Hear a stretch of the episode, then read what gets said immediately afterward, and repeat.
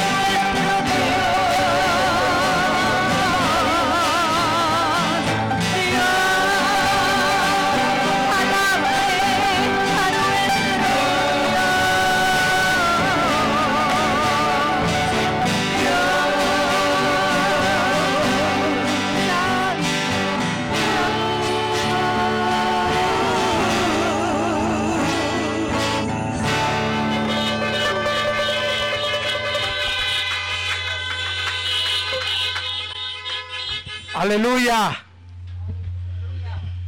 Oramos en esta hora por las peticiones. Luego adoramos con las ofrendas. Y entonces vamos a la cena del Señor, a la mesa del Señor. Presentamos en esta hora al hermano Rafael Beltrá- Beltrán y presentamos a Isaías, la familia de nuestra querida hermana Angelina, que uno de sus hijos partió para estar con el Señor. Así que oramos por esta querida familia para que la gracia, el consuelo, la paz de Dios sea sobre ellos. Señor, gracias porque tu pueblo en esta hora puede reunirse y en confianza afirmar tus promesas, afirmar tu gracia sobre nosotros. Tú eres el Dios nuestro sanador, eres el Dios que nos libertas, eres el Dios que nos lleva a toda verdad y a toda justicia para tomar decisiones correctas. Gracias te damos porque podemos en esta hora poner toda nuestra carga y ansiedad sobre ti, afirmando que tú tienes cuidado de nosotros. Gracias te damos, Señor. Y en esta hora ofrendamos, Señor, como alabanza para ti, Señor, con alegría y gozo. Y traemos nuestros diezmos a tu casa. En el glorioso nombre de Jesús oramos. Amén y amén. Aleluya. Para siempre su misericordia. Aleluya. Ofrendamos con gozo en esta hora.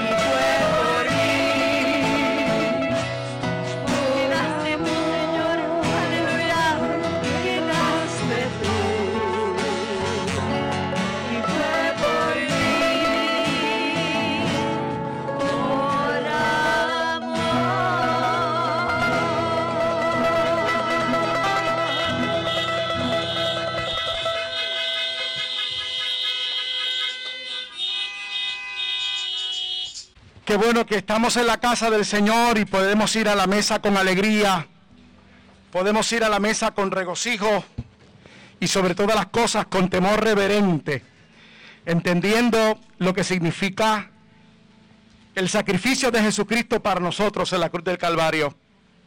Señor, en esta hora nos acercamos en confianza, creyendo en tu presencia maravillosa en medio de tu pueblo. Agradecemos, Señor, tus misericordias y tus bondades. Gracias, Señor, porque tú no nos tomas en cuenta nuestras rebeliones, sino que miras a Jesús y el derramamiento de su sangre en la cruz del Calvario, que nos ha perdonado de todos nuestros pecados. Gracias, Señor, en esta hora, porque sentarnos a la mesa implica la comunión que tenemos contigo, la comunión que tenemos con nuestro hermano, la comunión que tenemos con tu creación. En el nombre de Jesús. Amén, amén. Esperando que todos los hermanos tengan los elementos en sus manos. La palabra del Señor dice de la siguiente manera, porque yo recibí del Señor lo que también os he enseñado, que el Señor Jesús, la noche que fue entregado, tomó pan y habiendo dado gracias lo partió y dijo, tomad, comed, esto es mi cuerpo, que por vosotros es partido, haced esto en memoria de mí, en memoria del Señor. Tomamos el pan. Asimismo, tomó también la copa después de haber cenado, diciendo, esta copa es el nuevo pacto en mi sangre. Haced esto todas las veces que la bebiereis en memoria de mí, en memoria del Señor. Todas las veces que comieres este pan y bebieres esta copa, la muerte del Señor anunciáis hasta que Él venga. Y la iglesia del Señor dice, ven Señor Jesús. Aleluya. Dios es bueno. Para siempre su misericordia.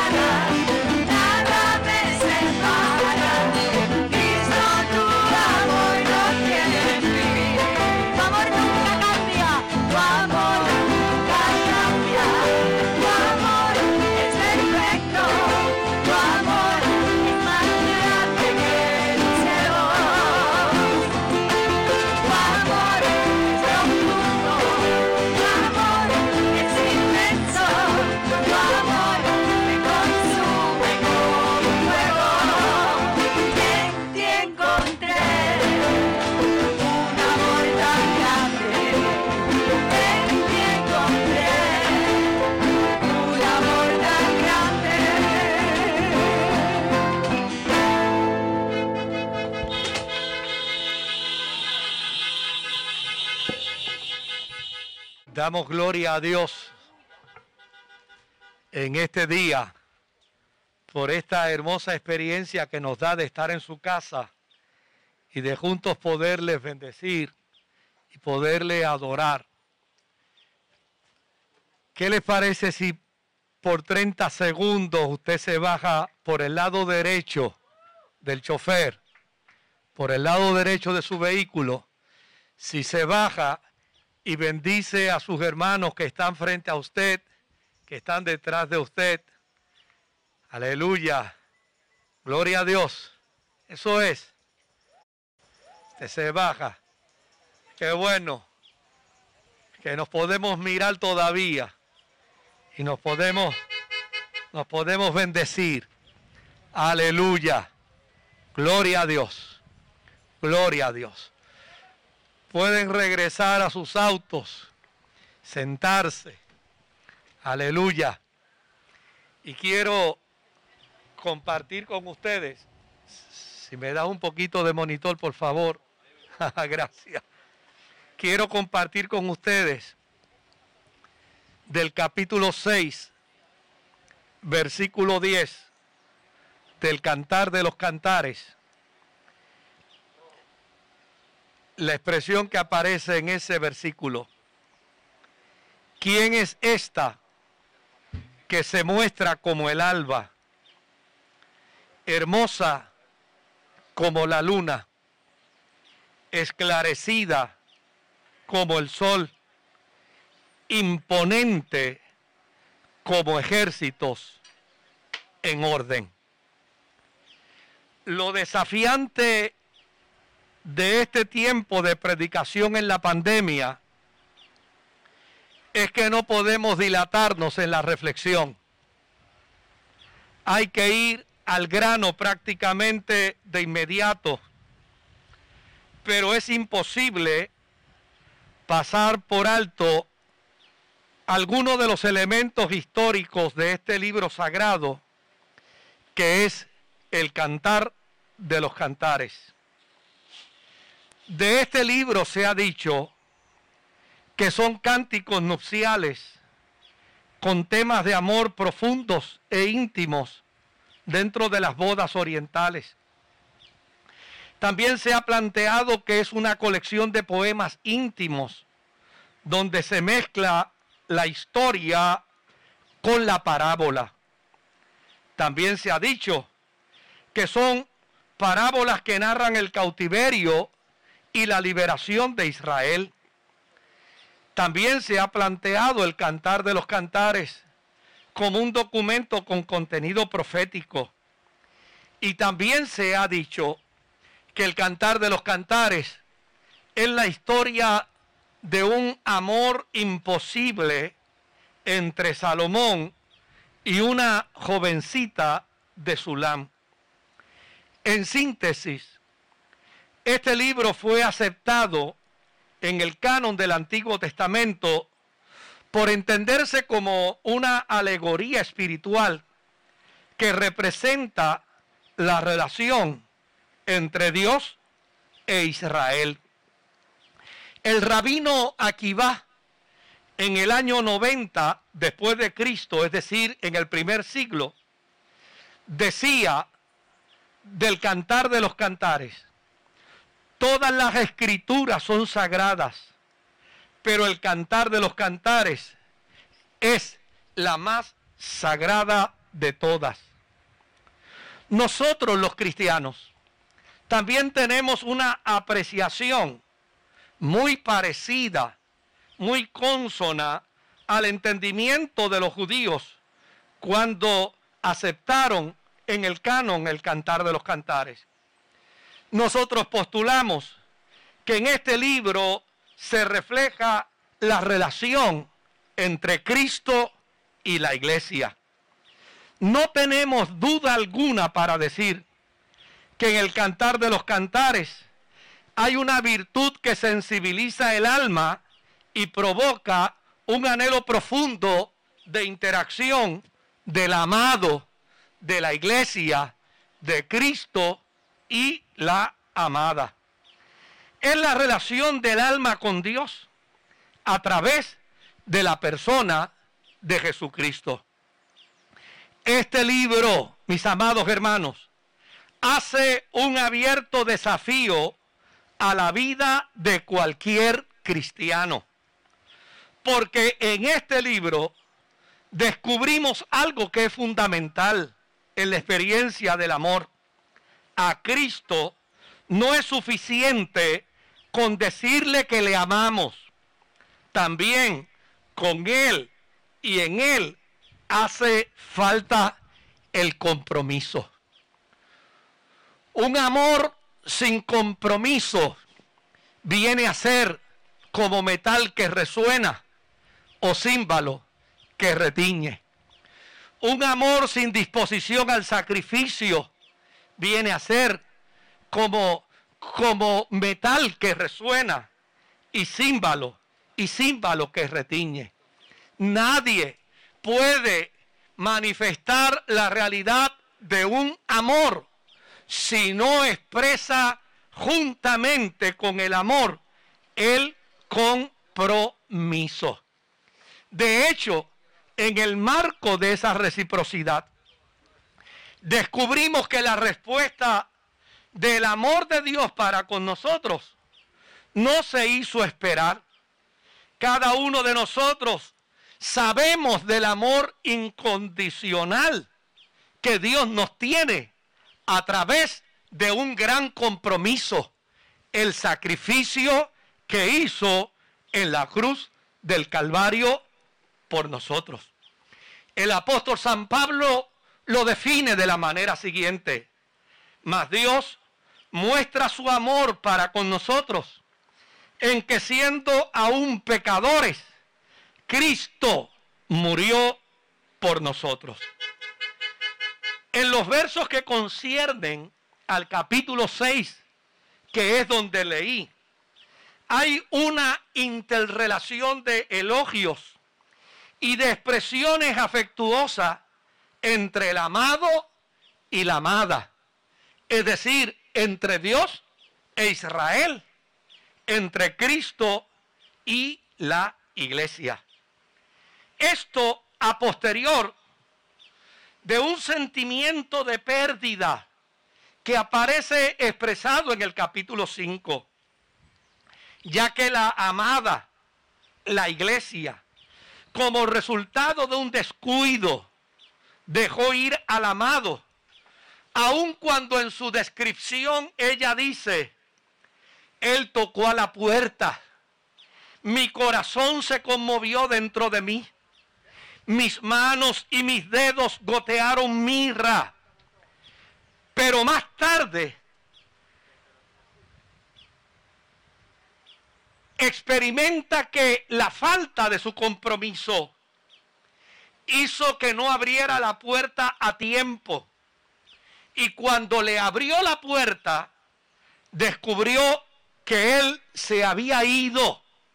Y dice, lo busqué y no lo hallé. Lo llamé y no me respondió. Desde luego que este planteamiento genera en la amada una profunda y seria crisis. La amada salió a buscarlo y fue víctima de los guardas de la ciudad, quienes la golpearon y quienes la hirieron.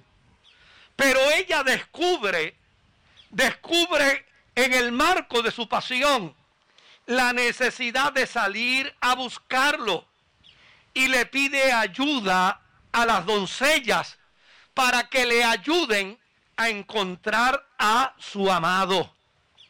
Las doncellas, como es natural, le piden la descripción, la descripción de su amado, y ella lo describe con una pasión profunda y extraordinaria. Mira cómo ella describe a su amado. Note bien que yo quiero llevar esto en el contexto de la relación de Cristo y de la iglesia.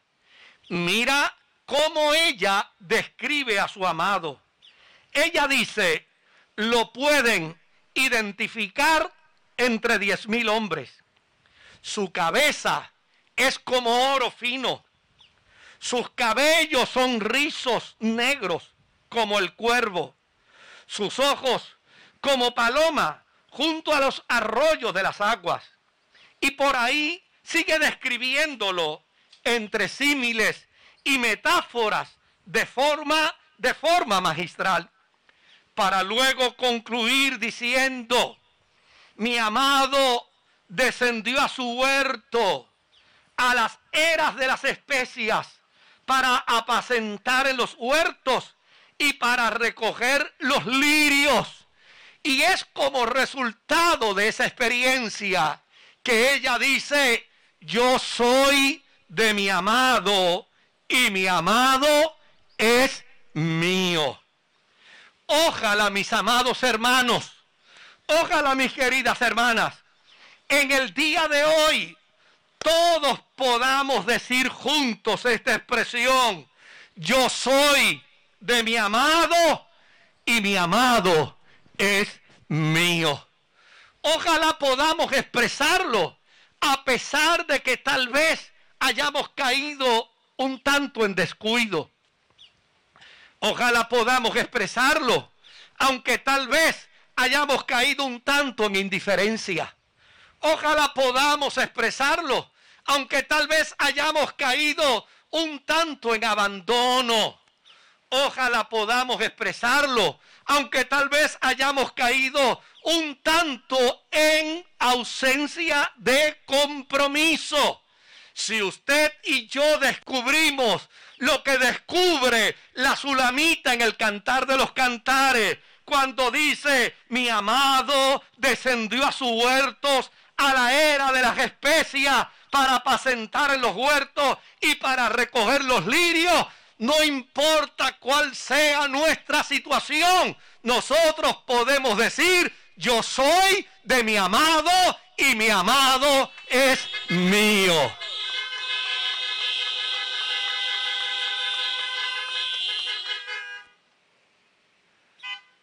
Pero dije al principio, no es suficiente amar a Jesús. Se requiere el compromiso.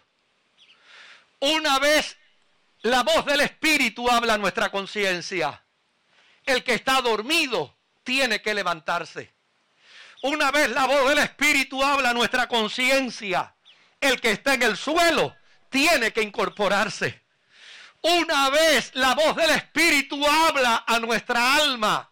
El que está en abandono tiene que volver de nuevo a tomar, a tomar su responsabilidad en aras de la fe. Hemos manifestado que el amor de Dios es incondicional. Y no solamente es un amor incondicional.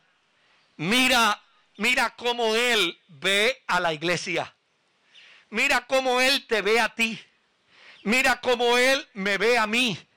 Mira cómo Él nos ve a nosotros.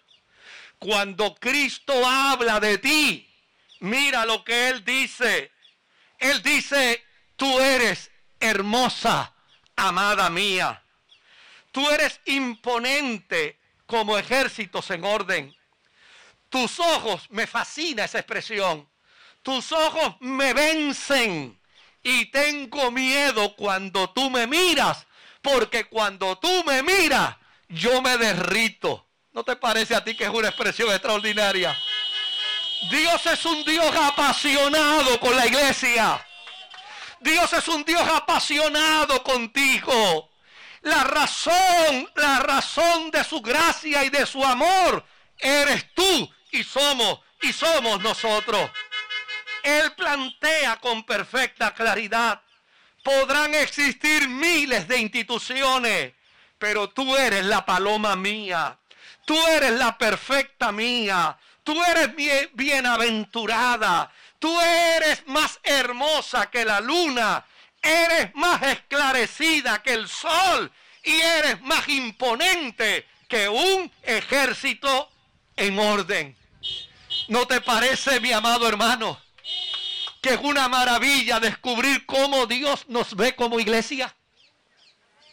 ¿No te parece que es una maravilla ver cómo Dios nos contempla a pesar de nuestra fragilidad, a pesar de nuestra inconsistencia, a pesar de nuestros descuidos, a pesar de que en ocasiones somos inconstantes y somos inconsistentes? Mira que la gracia de Dios siempre te mira con optimismo, porque la voluntad de Él para ti y para mí es una voluntad clara. Él desea verte como un ejército en orden. Ese es el anhelo de Dios. Si Dios mira a la iglesia, no quiere ver a una iglesia descompuesta. No quiere ver a una iglesia pusilánime. Si Dios mira a la iglesia, quiere verla como un ejército en orden. Este es el tiempo para caminar hacia ese objetivo. El tiempo es ahora. Seamos, seamos como un ejército en orden. Caminemos hacia la misma dirección. Tengamos el mismo objetivo, el mismo blanco. Sostengamos la misma fe. Proclamemos el mismo compromiso.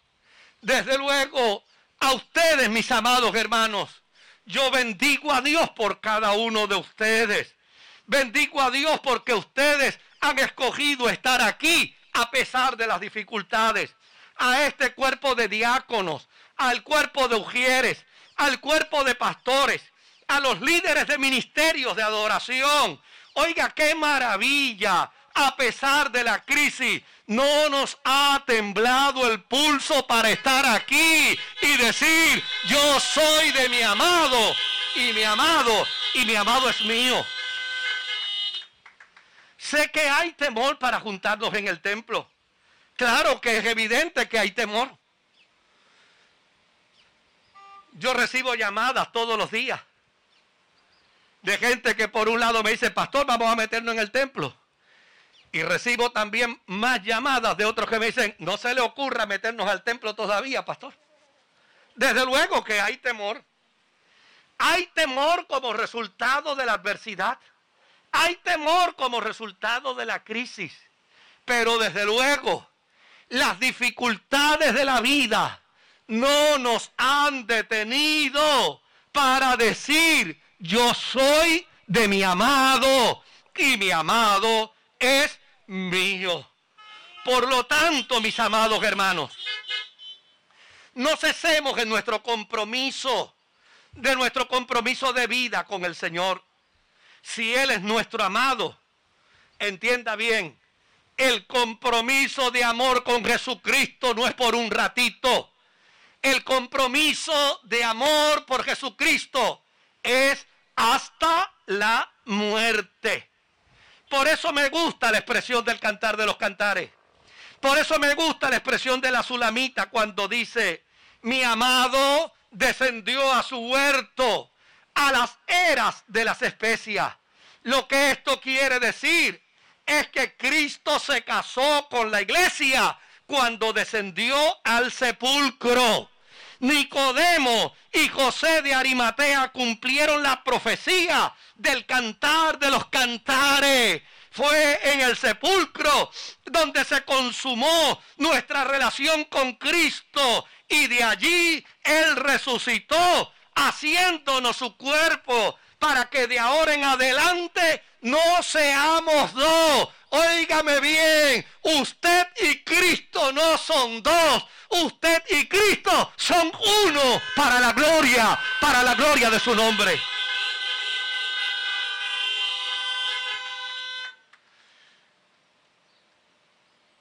Nosotros somos llamados dentro de esta experiencia de gracia afirmar verdades fundamentales de la vida cristiana.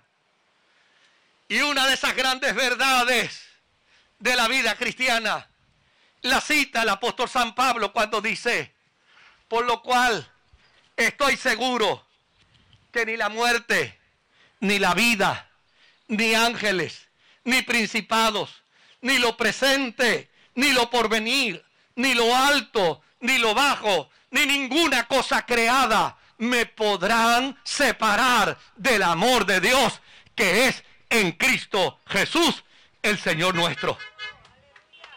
El apóstol San Pablo recibió instrucción por parte del Espíritu para llegar hasta Jerusalén. Pero el Espíritu le habló con claridad. Y le dijo a Pablo, vas a recibir cárcel. Vas para Jerusalén, pero vas a recibir persecución. Vas para Jerusalén, pero vas a ser, vas a ser arrestado para la muerte. Y desde luego, Pablo entendió que Dios lo estaba enviando a Jerusalén, donde probablemente no volvería a realizar otro viaje misionero.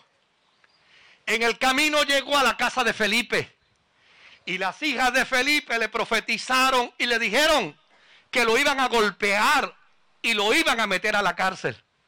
Luego apareció Ágabo, otro profeta de la iglesia, y también le hizo saber a Pablo que lo iban a encadenar y que lo iban a meter a la cárcel y que probablemente después de ahí no volvería nuevamente a predicar el Evangelio.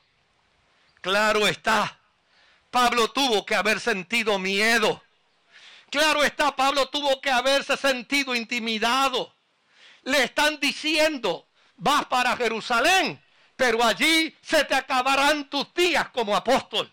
Vas para Jerusalén, pero allí morirás como consecuencia de la cárcel. Pero ¿sabe algo? Por encima del miedo, por encima del susto, por encima del terror que podía producirle a Pablo esta experiencia, Pablo dijo, tengo que llegar hasta Jerusalén y no le hizo caso ni a las hijas de Felipe, ni le hizo caso a Ágabo. Simplemente decidió llegar hasta Jerusalén. Se despidió de sus hermanos y lo demás es historia. En Jerusalén fue arrestado, fue llevado a Roma y Pablo desapareció. Pero ¿qué nos demostró con esto? ¿Qué te demuestra Pablo con esto? Que amar no es suficiente hace falta, hace falta el compromiso. Hace falta que nos comprometamos con Jesús. Hace falta que nos comprometamos con el Evangelio. Hace falta que nosotros entendamos que en nuestro compromiso podemos decir como el apóstol, por lo cual estoy seguro que ni la muerte, ni la vida, ni ángeles, ni principados, ni lo presente, ni lo porvenir, ni ninguna cosa creada nos podrá separar del amor de Dios que es en Cristo Jesús, Señor nuestro. Ojalá podamos gritar, yo soy de mi amado y mi amado es mío. Que Dios te bendiga.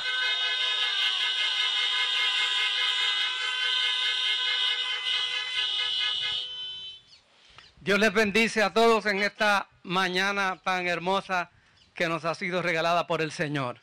Hemos escuchado el mensaje que ha sido predicado. Ciertamente, en los días que nosotros estamos viviendo, en estos días es un gran reto para la iglesia, para todos los hermanos que nos congregamos. Podemos amar a Jesucristo, pero el verdadero amor se evidencia cuando amamos a nuestro prójimo. Cuando podemos seguir hacia adelante con la tolerancia que, la, que, que nos demanda la situación que estamos viviendo en estos días. La iglesia sigue victoriosa y adelante con la fortaleza que nos da nuestro Señor. Así es que podemos bendecir su nombre y alabar su nombre porque aquí estamos en este día y seguiremos y seguiremos hacia adelante. Ya estamos para concluir este servicio, nuestro segundo servicio de la mañana de hoy. Vamos a, a tener, cerraremos con un cántico, pero vamos a orar antes de, de cerrar con ese cántico. Y siga por favor las instrucciones que le dan nuestros sugieres al salir de nuestro estacionamiento para poderlo hacer con la mayor rapidez posible y dar espacio también para los hermanos que van a llegar todavía para nuestro, nuestro tercer servicio de la mañana de hoy. Así es que oramos al Señor. Padre, te bendecimos y te damos gracias. Qué bueno, Señor, es estar reunidos en tus atrios, Señor. Gracias porque hemos podido compartir en esta mañana la adoración. Hemos podido escuchar palabra predicada, Señor. Hemos podido recibir tu santa cena, Señor, y sentarnos, Padre Santo, también en tu mesa. Padre, pero ahora vamos a salir de este lugar. Oramos en este momento también por aquellos hermanos y aquellas vidas que han estado siguiendo, Señor, esta nuestra programación. Y si alguna vida está en estos momentos que rinde tu corazón a ti, por él también oramos, Señor. Gracias te damos para que lo recibas también y lo puedas traer y lo puedas unir a tu cuerpo, siendo siempre tú la cabeza de tu cuerpo, Señor. Gracias te damos como iglesia, Señor. Estaremos, Señor. Bendice a tu pueblo que ahora sale y guíale, Señor, en la actividad que resta durante este día y durante esta semana. Bendícenos a todos en el nombre de Jesús. Amén y amén. Escuchamos esta alabanza por nuestra agrupación.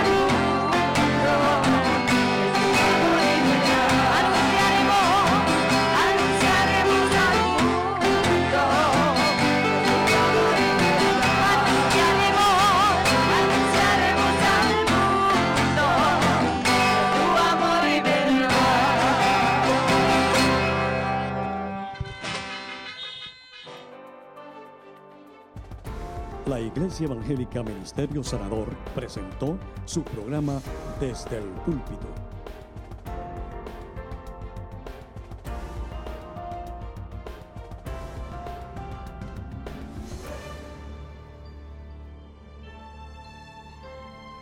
Si desea adquirir una copia de esta predicación, puede llamarnos al 787-793-1777.